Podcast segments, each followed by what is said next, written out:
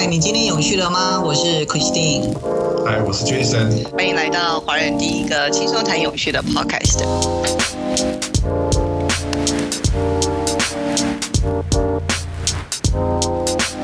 Hello，Jason。嗨。嗯，没错。最近都，今天呢？今天还不错，今天天气好。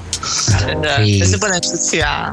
就是在在在家还好呢，我我的书桌前面是一个大窗户，所以我可以看得到外面。哇，好棒哦！边工作的时候一边看外面这样子，只是有个小确幸呐，还是有个小确幸在。真的哈，我也好期望可以这样子，因为我觉得疫情期间大家在家里真的好闷，而且闷很久了。对，而且每天都要自己煮菜。对呀，自己厨艺不艺。不知道我们播出的时候，疫情是不是结束了？已经解封嘞？我不知道，煮到都没都不知道煮什么了。我都已经得富贵手了，你还不知道煮什么？哎，偶尔还是要叫一下外卖啊，支持一下我们的经济嘛。哦，嗯，没错，嗯，对，嗯，所以今天我们要讲谁？我们今天啊，今天是算是我们啊第三季啊，就是邀请到企业的这个我们的嘉宾。那我们这个嘉宾呢，我想起来算是我也认识他很久，好像每一个我都认识很久哈，这样子有点奇怪，就每个都认识很久。从从十六岁就开始工作吧？对，我也这么觉得。对啊，这个我也算认识很久了，但是嗯，好像见面的机会又没那么多，就是以前比较多，刚开始。那时候啊，非常这个联络非常的密切，但是后来呢，因为嗯这个议题越来越多，然后啊大家工作也非常的忙碌，所以很难得今天啊有这个机会能够再一次的这个见到这位老朋友。那这个老朋友呢，其实我觉得嗯，他让我觉得他是一个很棒的人，知道为什么吗？因为我记得我曾经去过他们公司，然后参观他们那个居 home 的那个绿屋顶，然后那时候我知道他们有开那个啊种植物的那种课程。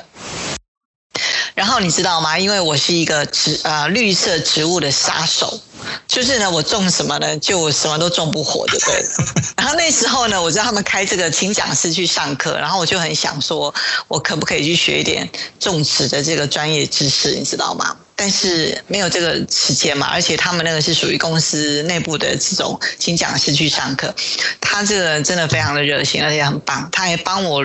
帮我录下来，然后还把那个光碟片寄给我，就让我很感动，你知道吗？对，因为呢，我觉得，呃，突然有时候人家就说一说就算了嘛，就说好好你来你来，但是就再没有 再没有邀请过，对，而且呢，就说对嘛，然后就说好啊好，我们这个帮你这个啊，可以教你怎么种一些绿色的植物啊，他还真的承诺，所以我对他印象特别的深刻，然后对他呃，把那个他们。公司楼下的那个居 home 那个绿色的屋顶弄得那么棒，我也觉得是一个非常不容易的事情啊！所以我们是不是要揭露一下我们今天的来宾？对，对哈，好，那我们今天邀请到的是这个技嘉科技。啊，技嘉科技。对，Gigabytes。啊，这个永续发展办公室的朱福正资深处长，Hello，都认识，嗨，嗨，处长，叫你都认识还是叫你？处长好。啊，部长，我都认识就可以了，大家都认识啊，他。应该叫卤蛋啦，哈。我的绰号早被翻出去了。对对对，就是呃比较亲切的一个叫法。那个，所以罗老师今天非常谢谢你接受我们的来上我们的节目，接受我们的访谈。谢谢。嗯，那一切都好吗？嗯，最近疫情时代，我们只能锁在家里面，对不对？那么就到公司里面，就是大家都是比较嗯谨慎一些，嗯。对，我想这个我们的听众哦，就是啊，听我们的节目的人呢，除了希望能够啊，也能够有机会了解企业，但是呢，我想更重要的是，他们很想要知道说，呃。这个怎么样能够在企业去啊一步一脚印，然后能够去担任有关于永续方面的一个啊很重要的一个工作？我记得 Lawrence，其实你本身应该你是研发部出身的嘛，哈？对对对。对，那你研发部出身，你当时带带领那个 R&D 的团队，然后你怎么会有这样的机会走到永续的这一条路啊？其实呃，这段路也是蛮特别的，因为我在投入职场之前呢，研发是我人生中的梦想，就是我立志一定要当一个研发工程师。对我绞尽脑汁呢。呃，想办法去念书。其实我你们刚讲十六岁，我十六岁就出来工作了。十六岁，十六，你是念电子工程系的嘛？对不对？对对对。就你本身就是啊，就是你就是专科背景出身的。对对对。专业背景出身的。对。所以，所以我我后来诶达到我的梦想，就终于从事研发这个工作。不过这件事情蛮好玩的，就是人生的人生的机遇就是这样子。两千零三年的时候，应该讲应该推的再更早一点。两千零一年的时候，其实欧盟已经针对我们电子产品的有害物质已经开始做管理了。嗯，所以我零三年的时候开始接触，那我就发觉说，哎，为什么我们设计的产品面居然会有所谓的有害物质这个东西？那其实对我其实是一个蛮 shock 的事情。所以对，因为在当时提到的有害物质，感觉上都是呃环境环境方面的，跟产品好像没有太直接的连接，应该是化学的东西才是。对，化学的东西，对。偏偏我又很讨厌化学。真的吗？对。不过到到了零五年的时候，我就觉得这件事情其实我觉得蛮重要的，所以我大概很早零呃零五年我就开始做转型了，我就觉得说。哎，应该产品不应该给不应该含毒这个东西，应该要把它做好妥善管理。所以这也是刚好跟着那个欧盟的法指令的那个脚步，就跟着这个角度走。所以当时就建议公司就成立了这样的一个我们叫 W 七多眼动化石的一个委员会。那我自己就自己就呃举手，我在担任这个召集人，然后综合整个整个公司在有害物质管理这样的一个。策略哦，这是我最早的时候就在做这件事情。哎，所以你当时啊，这个有害物质的这个指令啊，对你们来说，你们当时是以你们算供应链的啊一环嘛，对不对？对啊，就是本身又是品牌，然后又是供应供应商嘛。对，所以变成是说啊，是因为要应应这些啊指令这个法律法规的一些要求，所以呢啊，一开始是有一点是被动性的去看这件事情。呃，没错，因为其实当时大家都为了符合这个法令嘛，那其实技嘉做蛮早的，技嘉两千零一年就开始在在准备这些工作了。对，他一开始就是为了法令，可是因为公司在成长，单位很多，所以我就觉得说，你必须要一个整合的单位，把这件事情统整起来，那才不会说，呃，你这个单位做得很好，可是 B 单位可能就会出了事。那这样子还是铺露在公司的风险里面。那加上我自己觉得说啊，这件事情其实。是有有它的价值，你必须要去做的。这是从风险控管的角度来做这件事情。对，嗯，所以是你自己有这样的一个想法跟概念，然后你跟公司提议，觉得应该要成立这样的一个委员会，然后跨部门来做整合就对了。对对对对对。哇，那你在当时当时公司的管理层也是蛮支持这件事情的成立。呃，其实呃，我们的管理层其实都非常支持，因为现在当时这件事情，呃，内部其实讨论是非常多的，对。嗯。哦。那其实，哎，你说。而 且而且，我觉得说，嗯，你你在当时跟公司提议的时候，你有遇到一些挫折吗？因为你想想看，公司嗯，在那么早的时候，其实企业对于这样子的概念，并没有那么的。呃，那么的多，那么的呃成熟嘛？那你又想要特别去推动这个委员会跨部门来看这件事情，你没有遇到一些障碍吗？其实，在当时推动这个反而，我认为在初期推动这个所谓的这样的委员会，其实呃还好，没有太大的问题，因为法规的需求是对企业来讲，它是必须一定要遵守的。所以我觉得这一块来讲，就法规面来看，其实问题是不大的啊，只是说。你怎么样把这件事情让，比如说研发团队或者是采购团队，哦，他们能够更清楚了解这件事情，所以它那部分呢需要更多的教育训练，那这是我们必须要去做的。那包括连我自己，从来不就刚提到的对化学就很不喜欢，可是呢，可是我觉得另外一件事情就是说，这些东西其实它很重要，不管我们刚刚讲 W C P O E 就是有关于到回收废弃物的事情。实际上对环境的破坏影响是非常大，所以对这件事情对我本身而言就还蛮有兴趣的。我觉得是可以值得我去投入做这件事情，如果人生就转态了，就觉得说，嗯，这件事情可能比我做研发更有意义。没有想到，呃，年轻时候的梦想突然就做一个大转弯了。哇，那表示你内心其实是一个很柔软的人哎，因为你好像触动了你心理上某一个，嗯，非常道德层面的这样的一个感受，对不对？嗯，有一点点啊，不敢这么说，有一种感觉，对，对。呃，所以你们当时成立的这个委员会，大概那个时候，呃，人数很多吗？嗯，我们主要是召集各地，因为我们当时有不同的事业群，然后包括生产单位，所以其实我们都是把各单位的呃管理管理层单位把它抓出来，然后。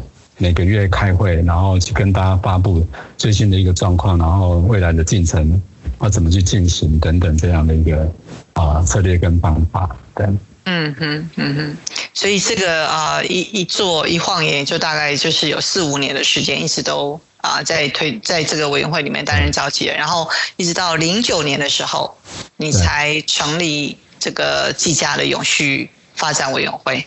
对，其实这。这段四年时间里面，其实看到更多的议题，因为，嗯，我们会接触到更多的国际议题。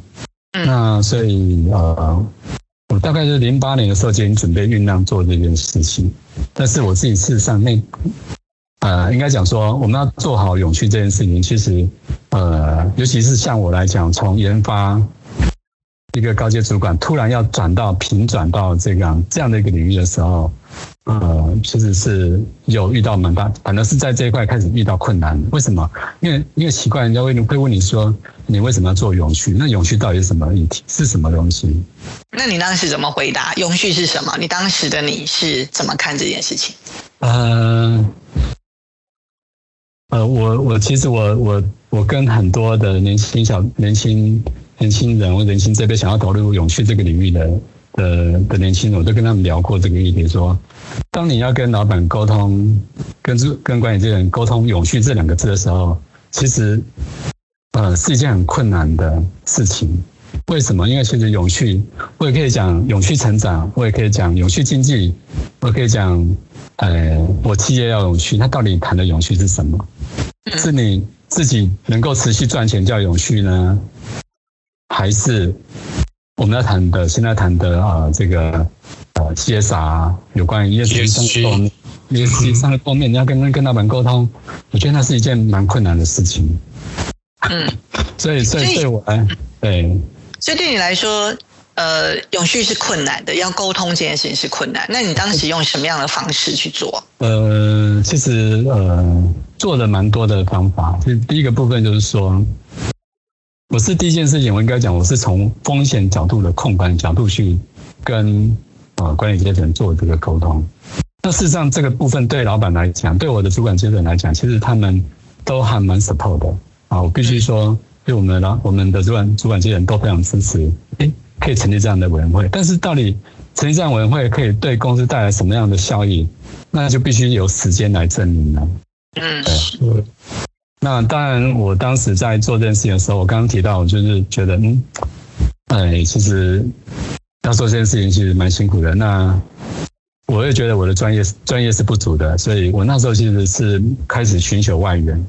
我觉得我蛮幸运的，在两千，我有听过你们的节目，然后我听到说啊，有同学有朋友讲说，好像当时没有那个学生，其实我很幸运，我就我就我就真的训练了一个学生回来。你说你当时去中央大学念 对念了一个绿色经济图，这个学程就是里面几乎除了管理学之外，我们有半以上的课程都在谈所谓的这个呃 CSR 的议题，或是永续的议题，或是一些绿色经济的议题，对，我们就接触到蛮多这样的议题。这个学程应该现在都还在嘛？对不对？不在了，不在了，没有了，在了，蛮可惜的。对对对。你呢？你当时是什呃？什么时候去念的？呃，我是，其实，在更早之前，我本来到清大，然后后来后来，我发觉清大的学程并没有找到我合适的，后来我就到中央大学，刚好中央大学在两千年的二零一零年的时候，他刚刚好有这样的一个学程，第一届，所以我是第一届的学生。然后有这样的，怎么会怎么会呃，现在没有了，好可惜哦。嗯呃，这个就比较。难解释。不过我知道 大家应该认识一位一位李李成李副校长，应该大家都知道吧？嗯嗯，在些才业界是非常有名的啊。这个学生是李副在中央大学把这个学生把他 create 出来。其实其实呃，但是当时大家对这个认知可能是不足的，因为当时在谈永续的时候，很多人都会把能源、绿色能源就跟这个永续画上等号了。嗯，那其实我是觉得这是比较可惜的，所以，所以我刚提到说，当时要跟大家讲永续的时候，可能大家跟你讲啊，永续可能是做环保的，或是可能是企业要能够持续赚钱就叫永续，或者是，或者是刚提到绿色能源就叫永续，或者做环保就是永续。那事实上，可能都是在偏执在某一个点上面，这是比较可能在这个地方。嗯。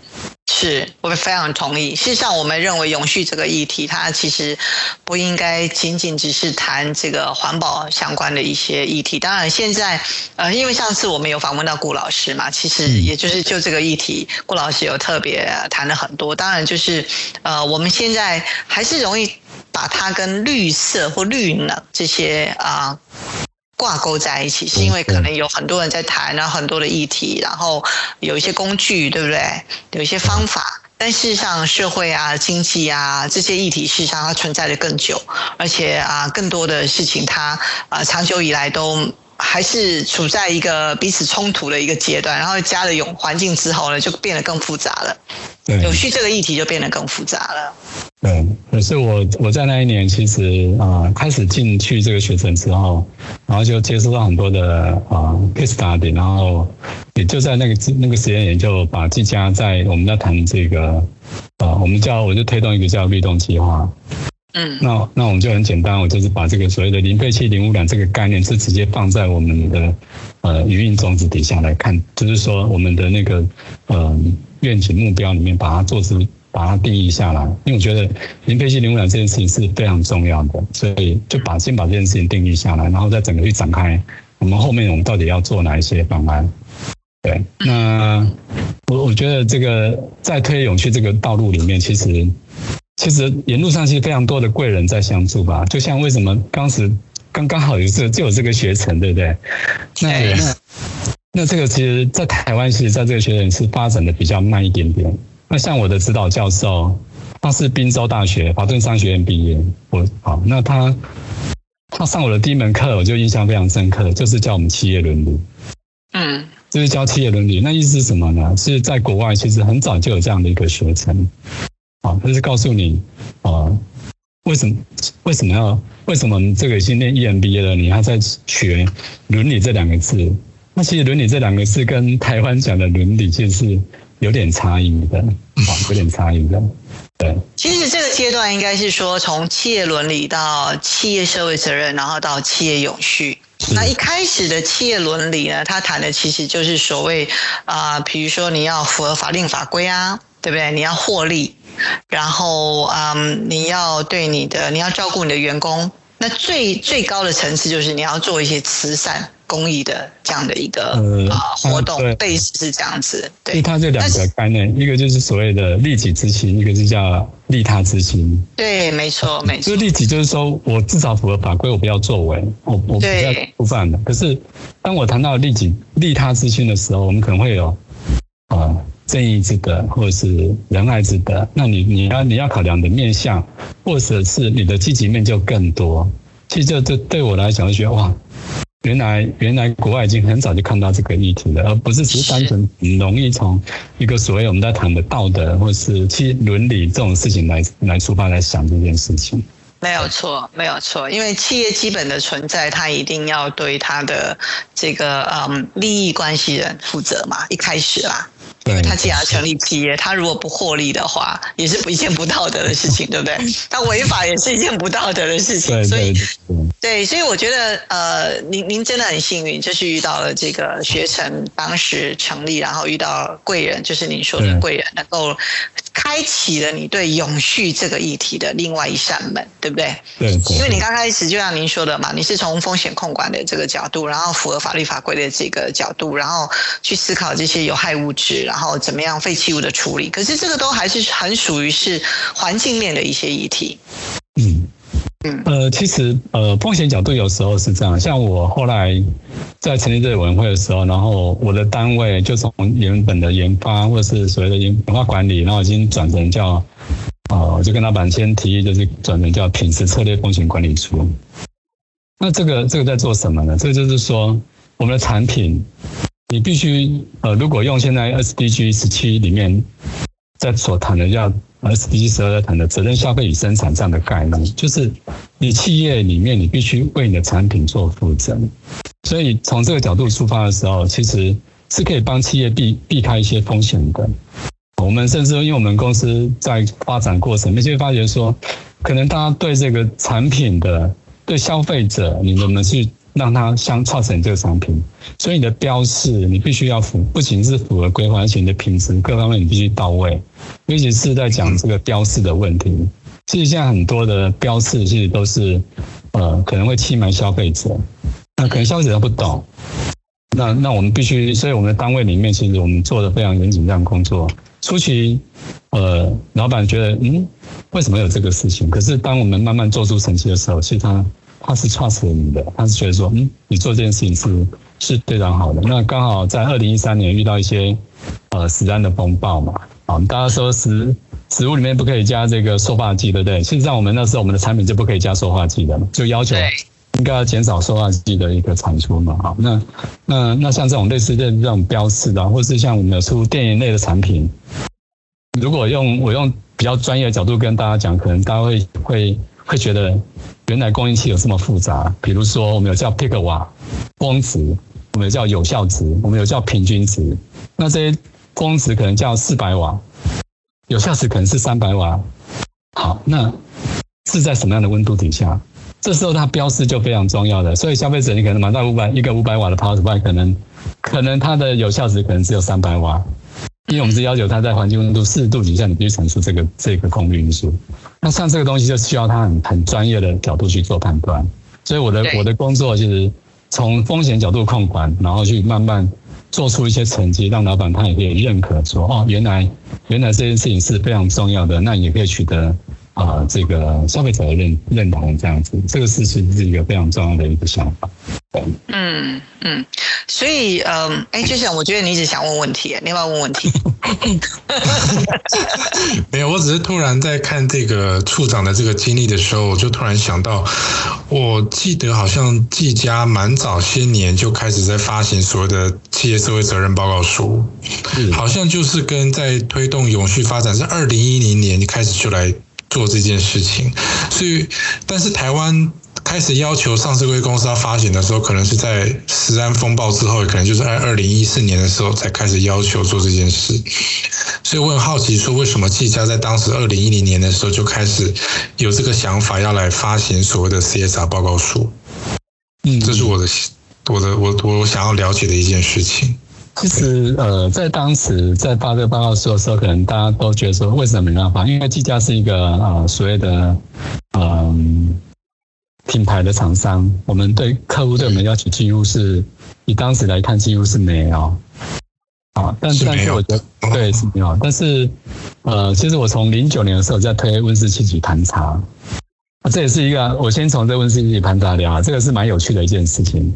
因为我们公司在五 S，大家知道五 S 嘛，就是整理、整顿、清洁啊这些事情，我们公司做的其实非常的好。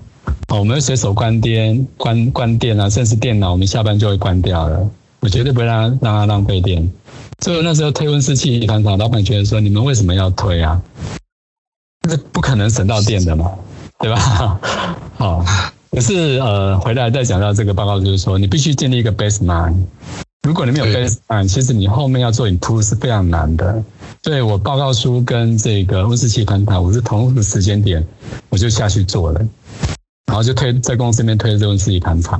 那哦，嗯，就慢慢就看出这个成果出来了。就是比如说我们到我们现在，我们减碳百分之四十二 percent。啊，办公省下电电费能量其实非常非常可观，而且我现在所谈的节省的电费是呃那个电量是绝对值，啊不是谈密度哦，是绝对值。意思是说绝对值。对我们公司二零一年的营收跟到现在营收可能都已经差几倍了，可是我们的用电量还是还是控的非常的好。对，所以这个 base 那是非常重要的。所以报告书看你怎么思考。所以我看到很多嗯，在写报告书说，哎，我是为了写报告书而写吗？就我我当时的想法是，我不想为了写报告书而写报告书。嗯。就是这样，当时这样的想法，实际上是写报告书它是有意义的，而且是最为我们未来的一个驱动的力量，可以做我们每次在做所谓的检讨分析，是一个非常重要的一个元素。那当然对消费者揭露，这是这个后的揭露，这是一个也是另外一件非常重要的事情。嗯哼。呀，不过嗯，因为 Rose，我觉得呃，你真的很优秀诶。其实你在二零一三年的时候啊，你你是因为什么？当时有什么特别呃，这个很大的这个呃贡献，所以您获得了这个经理人杂志百大 MVP 的经理人。哇，我觉得这个我竟然不知道这件事情，我一看哇，好了不起！二零一三年那么早以前呢？嗯，哦，没有没有这个。哎，这就不好，比较不好意思说，因为这个不要往自己脸上贴金这样子。不会啊，不会啊，因为这是很不容易的。也就是说，因为您当时就已经在推动永续了嘛。是是。然后呃，对，这件事情呃也有关系。那因为我是在中央，我也是，人家说 EMBA 可能去玩的，我是 EMBA 是第一名毕业。哦，就是。真的，中央大学 EMBA 第一名毕业。哇，我是蛮认真在做这件事情，因为我觉得蛮喜欢的嘛。那那当然，我就会很花心思去做这件事情。是是。那那后来学校就嗯觉得也不错，那就推荐我。对对对。哦，哇，真的很认真呢。因为我发现说你到了这个学校再去修这个绿色经济组，然后开启了你在永续的这一个道路上。但到目前为止，你觉得嗯？你中观，你你看到现在我们在嗯各个不同的层面谈永续的时候，嗯，你有什么样的看法是嗯可以给我们听众做一些不同的这个所谓的批判性思考的这样的一个角度吗？有有有没有这样的东西可以跟我们分享？呃，当然，呃，这个问题应该这么说，是在念啊这个 EMBA 的时候，我们在那个绿色经济组，其实我们。本来就是会对很多议题会做一些批判，那呃应该讲说去讨论啦，然后到底是不是漂绿？不过现在比，如大家现在比较流行是 S S D R 嘛哈，就是避免漂绿一些基金进来。那事实上我在研究这个 C S R 的时候，我是第一个在研究是是否漂企业是漂绿的。嗯，好，我们对这个议题也很有兴趣，你要不要谈一谈你的想法？嗯。比如说，嗯，哦，我我我这个可以点名，就是我其实我这个研究很多蛮多议题的，但但，嗯嗯，应该这么说，并并每每个议题，其实啊，我我直接讲好了，可能有一些东西，比如说我们现在讲的电动车，是不是 green？大家都讲零排放，那我现在我就觉得这样的标示是不符合的。嗯。它不应该叫零排放。我们觉得电动车这件事情是好事，好，先先谈，就是说整个在未来趋势的发展，它绝对是好事。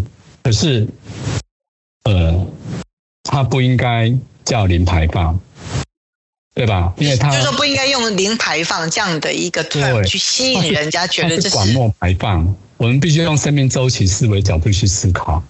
嗯，我们不应该是说，哎，你管末排放就叫零排放，这这是必须让消费者知道的。你觉得他有，我们有时必须要让他知道，或者是说我们讲太阳能这件事情，或者是核能这件事情，这里面其实，在绿色经济学里面，另外一个探讨，我们叫我们还在讨论别的东西，比如说，嗯，呃，所谓的生命价值评估，怎么知道一个人生命到底值多少钱？哦，这个其实它它里面很多的议题可以评估，但当你用更全面的思维去思考的时候，你就不会被一个偏向去锁去锁定。或我举个例子，我再举一个例子，我们常会听到说，哎，有公司说全面装 LED 灯，嗯，你们觉得这是好事吗？其实我当时在公司推的时候，推荐减碳，我就直接跟老板讲说，老板，不好意思，我们办公室现在绝对禁止使用 LED 灯。可能大家想说，你们到底是技嘉怎么一回事啊？为什么不用 LED 灯啊？其实我对于装设 LED 灯这件事情，我也有一些不同的看法。我也不是那么全然支持的。对，因为从不同的角度看这件事情。我我跟大家分享，它是有几个角度可以思考。第一个部分，它是很多可能有蓝灯，因为以前早期我们只有东亚跟旭日两个，他们都经过这个所谓的我们的这个 政府单位把关，OK 没有问题。有一地灯可能有蓝光，紫色灯对人体是伤害的。第三个问题，它可能甚至它我们会叫好模拟，可是专业的就是所谓的很多斜坡。这些斜坡可能会影响到你的电器，甚至会会 damage，这可能大家也不清楚。那最重要，其实刚刚提到是对人体的眼睛伤害。嗯，那所以我们我们的策略是公共空间一律改成 LED 灯，就是比较不常用的地方改成 LED 灯。那在办公区间，我们就希望他用可能是 T 五或 T 用 T 八的灯管来做，而不是全面去做这件事情，是这样子。完全同意。是从环保角度来看，就是说，我们环保究竟是应该是为了人或者是生态生物能够好好的生存。比如我刚刚提到太阳能板，我们现在把太阳能板种在田，这个对吗？这个就是大家去反思的问题了。嗯，所以其实我觉得，切撒议题应该要很多的面向去思考，不能够用。单一面向思考啊，当然这是我自己会对这些事情，我们就很多的想法跟批判在讨论这一点。当然每一个人想法看法都不一样了，我是就个人的想法跟大家做分享这样子。不过我觉得这个呃，Lawrence，你其实也呼应到我们在啊这个啊，不管在什么样的场合，我们常常在分析的一件事情，就对我个人来说，永续这件事情它的。静态的本质就是让人类啊生活更美好，让人类进步，这是永远不会变的。但是动态的动态的这件事情，就是围绕着这个静态的本质，随着环境跟人类的发展各方面，它去做一些不同的这个行动跟活动。好，所以你刚刚提到那个部分没有错，比如像 LED 灯，我真的其实我个人来说。不是那么爱用 LED 灯，是因为我每次发现我的眼睛都好累，哦，或者是说我突然打开的时候，我眼睛受不了，然后我们就会发现说，越用就眼睛越疲倦嘛，好，那这样其实确实也会这个蓝光的对呃人类的这样的一个视力上面的伤害，是不是一一件好事？好，就类似啦，或者是说，它是从节能的角度来看，但是它从其他的角度来看，我们也应该要被考虑进去嘛。就永续这件事情，不应该只有考虑到所谓的环境，这环境包含人类生存的环境啊，对不对？也不是只是我们那么肤浅的谈地球，呃，要要要持续的绿啊什么之类的嘛。而且呢，我觉得确实，嗯，这个部分您提出了一些想法，是给我们的这个听众有一些不同的啊这个角度，然后让他们可以去再再更深思熟虑去看啊永续这个议题啦。所以，所以我像这方面，我希望做的是一个所谓的系统性的思考，就是说，我们的目标当然是要节能减碳，可是我们能不能够做系统性的思考？所以在我的想法里面，我都觉得减减量这件事情是。我一直把它当成 first priority，就是说，我可不可以先从不管减碳、减备、减水这件事情，我觉得它是最重要的。嗯，那至于比如说我们刚刚 Christine 谈到说，哎，我我们做了一个生态屋顶，为什么要做生态屋顶？其实这个是另外一个批判啊。那个我当初在做生态屋顶之前，其实我研究的绿建筑，不管从德国、日本或是呃美国的绿。啊，或是我们台湾的一那个 E E W 学习，我就想说，哎，他们的绿建筑的指标，那到底我们现在很多绿建筑是符合这指标，我们申请的是白金级的，或者是什么等级的？嗯，那可是我我跟大家分享，比如说我去看到德国的绿建筑。他们的做法是你旧建筑可以用怎样的一个调整方式？当然，它不不符我们台湾的法规啊。它其实可以用很简单的方法就可以达到节电的效果，而且不用特别说我一定要去买什么设节能设备就可以达到，不用不一定。因为我们现在是为了要环保环保，其实就呃蛮可惜的，就是说很多事情在做这件事，所以。当时我其实我在想这个生态屋顶是说，好，那既然呃，其实这个是一个因缘机会。我老板说，哎，洛伦斯，那你你可不可以去规划一个绿屋顶这样子？那我想想说，既然要做屋顶，那我们可不可以做的更多元、更有趣一点？所以我就把很多的元素就包进来了，我把永续的把永续的元素啊加进去，把生态元素加进去。对不对？哈，那我希望它它是不一样的，哦，所以它可以创，虽然是一个屋顶小小的屋顶，它可以有很多的价值可以呈现。然后我们开放很多团体来分享，其实我就觉得，哎，慢慢把这个能量扩散出去。其实我们当时也看到很多的研究资讯呢。我们我们现在在谈核电，好像大家都很讨厌核电。那我们要拼命，是不是现在电力不够？是不是大家 还用很多的核电发电，对不对？可是事实上，一个减法哲学嘛，我们是不是可以让生态更丰富？如果我们的屋顶都是绿化的呢？我们台北市光台北市就可以肯省下一个核一核一厂的电力了。如果我们前面绿化的话，那对人也好，对生态更好，然后我又不用花，不用用电。我觉得这是不同的角度啊，所以我现在常常有时候出去外面跟我讲说，为什么季家你们不装太阳能？我说太阳能绝对是我们的选项，没有问题。可是我觉得还有更重要的事情，我们都可以在做的。对。那这样子，如果呼应到这个企业的议题里面，呃，我们谈到这个所谓的这个 net zero 跟 carbon neutral 的部分，季家有什么样特别的做法？嗯。呃，在呃，其实在这方面，我们呃，像我们这几年，其实我们做比较多是在呃，老老实讲，因为我们的管理阶层，他们并不会对你一定要做到 carbon neutral 哦这样的一个程度，他他觉得这样还蛮，他不是他们的想的。那反而他像我老板前几天还在跟我讲说，哎，罗文斯，我们可不可以跟去哪边种树？他是跟我谈种树这件事，而不是说我们可以做 carbon neutral，不用，他不是啊。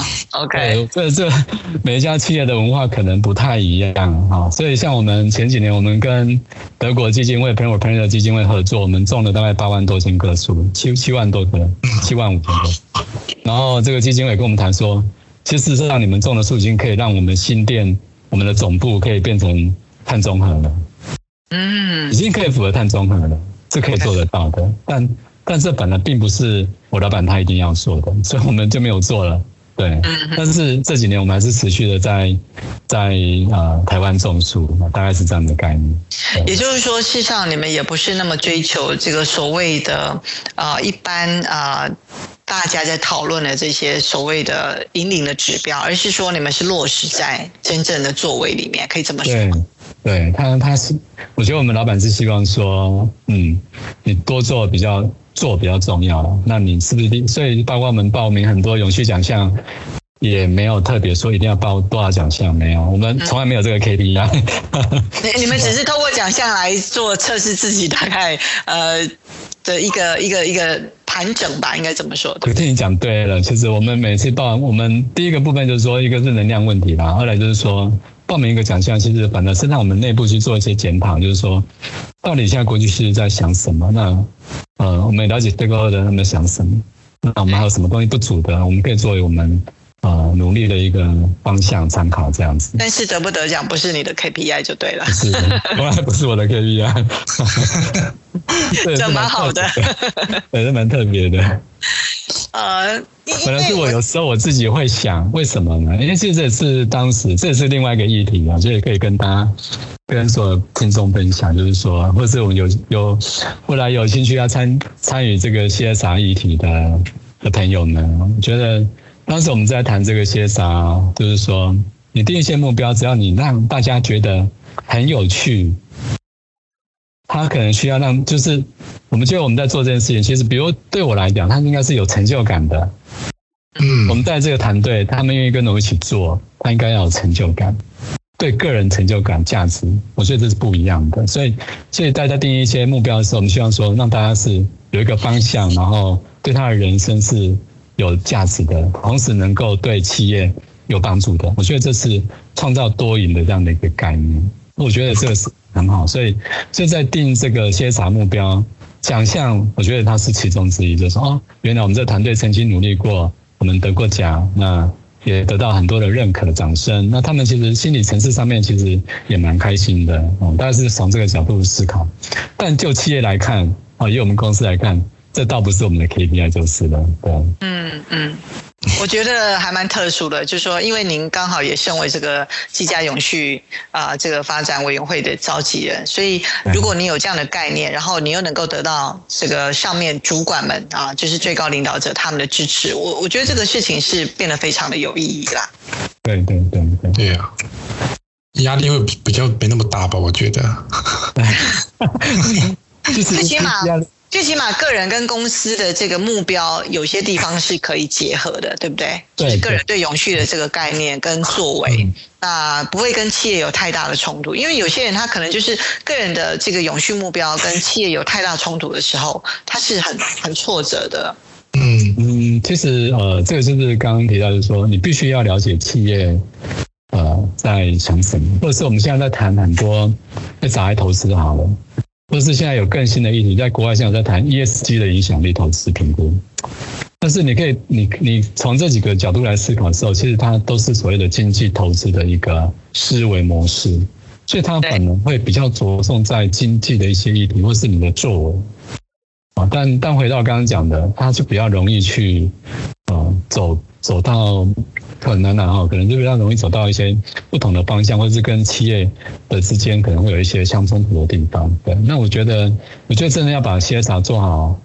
我我蛮蛮喜欢在 WBBCSD 他所提到的，呃，九大永续指标里面，第一件事情就是我们的的那个人，我们人的那个呃，人必须与自然共荣的概念，就是我们的思维必须改变。如果我们也没办法改变，我们没办法改变这个。这个环、这个社会或是这个环境，所以正是我在谈到啊，我刚刚讲电动车为什么很，其实我对觉得不 OK 了，这个可能大家可能难理解。我举个很简单的例子给大家：battery package 超过一千公斤，battery cell 超过五百公斤，也就是说，它一部车里面的重量有一半是在。电子的模组上面，那电子模组这本身造成的排碳量跟雾霾，可能是大家都去比较少思考的。再来看，就是说以电动车来看，早期发展应该是以公共交通建设为优先。那这个就是另外一个思考模式。那我们再来看说，再来想说这件事情怎么做才是会更好。那所以说我刚刚尤其不最近在谈啊，这个马斯克在炒作这个。比特币这件事情，其实大家可以看到说，对啊，对，在炒这件事情，这个就是对社会造成的影响。所以，其实我很早会提这个议题，可是当时在讲这个议题的时候，我就发觉我是蛮异类的，因为大家当时都说，我的我的朋友，尤其是我是练绿色组的同学，就说，罗斯，你为什么不去买电动车？我就跟他说，我的车都还好，好的为什么一定要去买车呢？为什么你们一定要劝我去买电动车呢？对，这是蛮奇怪的，对啊，就是说，我们应该是站在。你的同学觉得你在做永续，你怎么可以不支持电动车？是这样的概念吧？对对，所以我所以我就常常被被攻击这样子。然后你发现说，你谈的永续不是只有那么单纯，呃，看到一个呃最终表层的一个作为，而是你从整个生命啊整个生命周期、生命链里面去看到了每一个不同的 key factor，它所产生对人类的一个呃危害啦，或者是对环境的危害，对不对？对对，而且我相信，呃，你们现在这个永续发展委员会应该也不是那么单纯只看环境面的嘛，应该也会包含供应链的管理啦，好人权啦，或者是其他这种啊啊伦理治理的部分嘛，对不对？是是没错，这个是因这几个面向其实都是我们现在是最最重要。其实，在不管社会或是环境这两个面向，其实相对执行起来，对我们来看是还比较容易。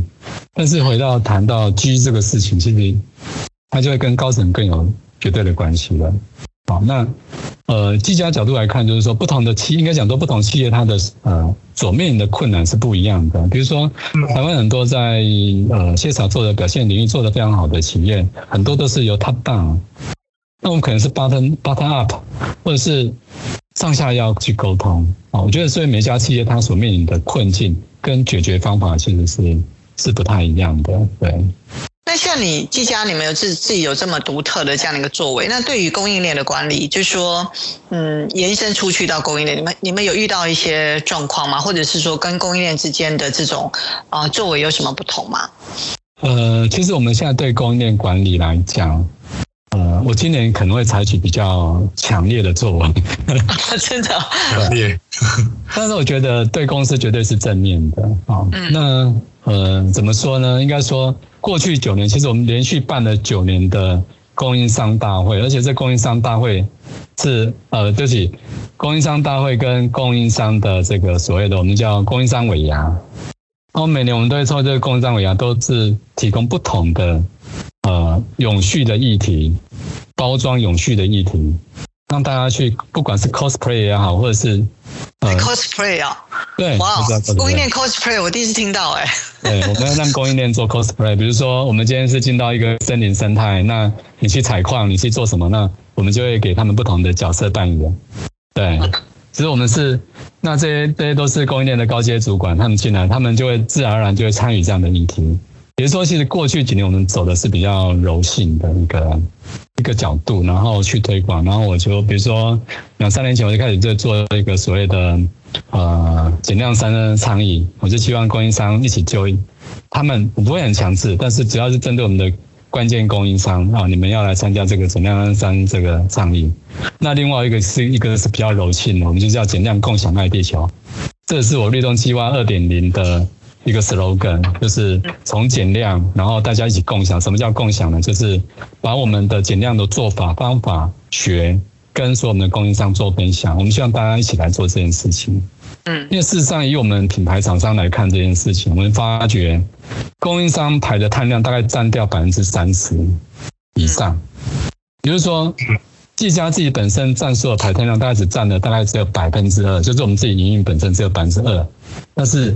厂商部分是超过三十 percent，在其他比较大项部分是在这个啊消费者的使用，也就是说我们的产品的效率这件事情是非常的重要的。嗯，那那当你有把这样的一个资料都盘出来之后，其实你就很清楚知道说你应该往哪一个方向走。所以供应商管理这一块，我今年就会走的，呃，从鼓励一直到强制，就是就是让他们一个调试过程嘛，慢慢知道说。我们的策略，我们希望人家在这块要做的更更强化一点，然后把它跟这个 KPI 做一个结合。啊，就供应商要跟这个 CSA 做结合，我们的营收将将来的采购就会跟这个 KPI 就做一个做一个某种程度上一个结合，这样子。了解。了解，所以我觉得你还是持续会不断的推动这个环境教育嘛，通过环境教育的方式去让 Stakeholder 能够慢慢的一起跟你们一起去共同的成长。对对，这个这一个事情其实，呃，应该讲相当相当的重要。对，是。所以我们自己做的好，我觉得影响力还是不够，还是不够，太小了。对。对对，没错没错。你要大家一起来了，那个力量还是要还是要大家一起来了，没有错。对呀。哇，我们今天其实这个。很开心的听到这个很多不同的角度去看这件事情啊，因为我们也知道说，作为一个企业的这个嗯永续相关的部门，其实是很不容易的，因为从上而下，从下而上，你要做呃直向横向的一些管理沟通，然后遇到了一些挑战，然后你又要怎么去结合啊个人的一些啊理想跟作为哈，我觉得这个其实是一个非常大的挑战。不过看起来处长这个从这个过去到现在这么长的一段路走下来，我觉得基本上应该都还在可以掌控之中了哈。就是说，还算结合了呃这个不同的面向，让你还继续有这样的动力，持续的在几家啊往下继续深耕，然后继续不断的努力。我觉得这个是很不容易的一件事情。谢谢啊，所以我觉得蛮多可以在持续深耕的地方，对。是是，我想这个能够在一个幸福的企业工作也是一件快乐的事情。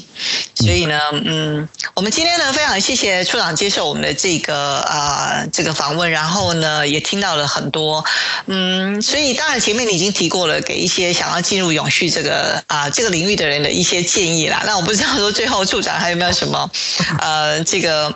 呃，想要提点我们的听众，然后嗯，鼓励他们，或者是给他们一些挑战，然后让他们将来啊，如果进到企业的时候，应该怎么样去啊修正自己的一些嗯啊想法啦、作为啦，然后怎么样可以啊慢慢的朝向个人跟企业能够共同达到一个互相的这种结合的一个理想状态。嗯，好，其实就个人的，我我其实我部门里面有好多。啊，就是他们真有心要投入到这个领域里面来。那那其实我们的团队来自于不同的领域，有商学院的，有工的，或者是学环境的。那其实最重要的是要跨领域去结合去学习。那呃，可能不能够太单一面向，比如说刚提到做报告书，可能只是一个呃工作，可是是不是能够从这个工作里面看到更多的议题，然后你怎么去执行，或者是说你可以站在公司的角度，站在 stakeholder 的角度，多面向去思考，那他是可以作为的事情。我我从零九年到现在，我就发觉哇，好多事情都还没有做完，就是人生有很多的目标，事实上是 是做不完的事情，它非常值你去投入人，而且人生非常值得你投入，而不会虚度你的时间。所以其实我蛮鼓励，嗯，有新鲜人也好，或者是刚投入两年，你可能会有遇到一些挫折感，有挫折感是必然的，没有挫折感那是没有挑战性的。我们在做 CSR 的工作，就是要具备有挑战性。为什么？因为他要考虑的面向会比你从事你原本单一的工作来的更具挑战。你必须要说服更多的人愿意跟你一起走。啊，其实我觉得这件事情是值得啊大家去投入也去思考的一个方向跟努力这样子。嗯，对。啊，很棒，非常谢谢处长给我们的这这一席话。我觉得确实啦，如果做永续没有挑战这件事情，其实就好像就就好像少了一点味道哦。就是对 对，做永续就不会没有挑战啦。永续议题每天都推陈出新，对呀，这么多东西要学，学不完呢。学不完。我觉得我们做永续的人不要担心说要 focus 在哪一块，这可能是我们要担心的东西。对啊，对，但是就是做一样要学一样，就是可以像就像我那时候在退伍点就说，哎，你是学生态，我说我不是学生态的。可是我在做屋顶的时候，做生态屋顶的时候，我就花很多时间去了解什么是生态。我觉得这个事情就是就是这样子，现在啥议题非常多，其实呃，你可以把它做到 outstanding，我觉得那是。你必须要投入更多的心力，更多的想法，我就觉得蛮有趣的，对比我做研发更有趣。真的，真的，对，永续真的是方方面面的啊，所以，呃，我觉得真的很棒。今天，呃，各位听众真的是可以从处长的身上学到蛮多的。然后，我们希望将来，啊，有机会的话，也能够在啊持续的跟处长这边啊这个啊学习。然后，有机会我们以后可以再再啊讨论其他更多的议题，好不好？OK，先先答应我们啦，我们下次还是有机会 可以再再再请你聊一些更多比较挑战性的议题，我觉得还蛮有趣的。没问题啊，非常感谢杰森跟 Christine 的邀请，这样子，其实我真蛮惶恐的，对。我们也很惶恐。对，所以呢，今天非常谢谢，呃，对，杰森，你还有没有最后想要跟处长说什么？再给你一次机会。没有。没有，我觉得今天就是听到从处长个人本身的一个分享，然后还有到现在就是从两千年，呃，在技家这边，然后在不同的职位上去看待永续发展这件事情，我觉得可以给很多后辈想要去进入到这个领域的人有一些启发跟想法，就是很多时候永续这个东西是它可以连贯性的，所以很多的。你假设说你你现在可能在做跟永续完全没相关，例如说可能行销、总务、财务，但是我觉得如果哪一天刚好也像处长这样子发现自己的那个新的新的人生的那个这个这个愿景的时候，也可以进入到永续发展这个领域，我觉得挺好的，对啊，这个地方其实蛮好玩的啦。永续发展其实蛮好玩的，而而且你会觉得说你在做一件非常有意义的事情，而且又可以赚钱养活自己，这很重要。对啊，对，好吧，那我们最后就再一次谢谢 Lawrence，谢谢处长，然后啊，希望疫情期间大家保持平安喜乐。好，谢谢大家。好，谢谢，拜拜。拜拜。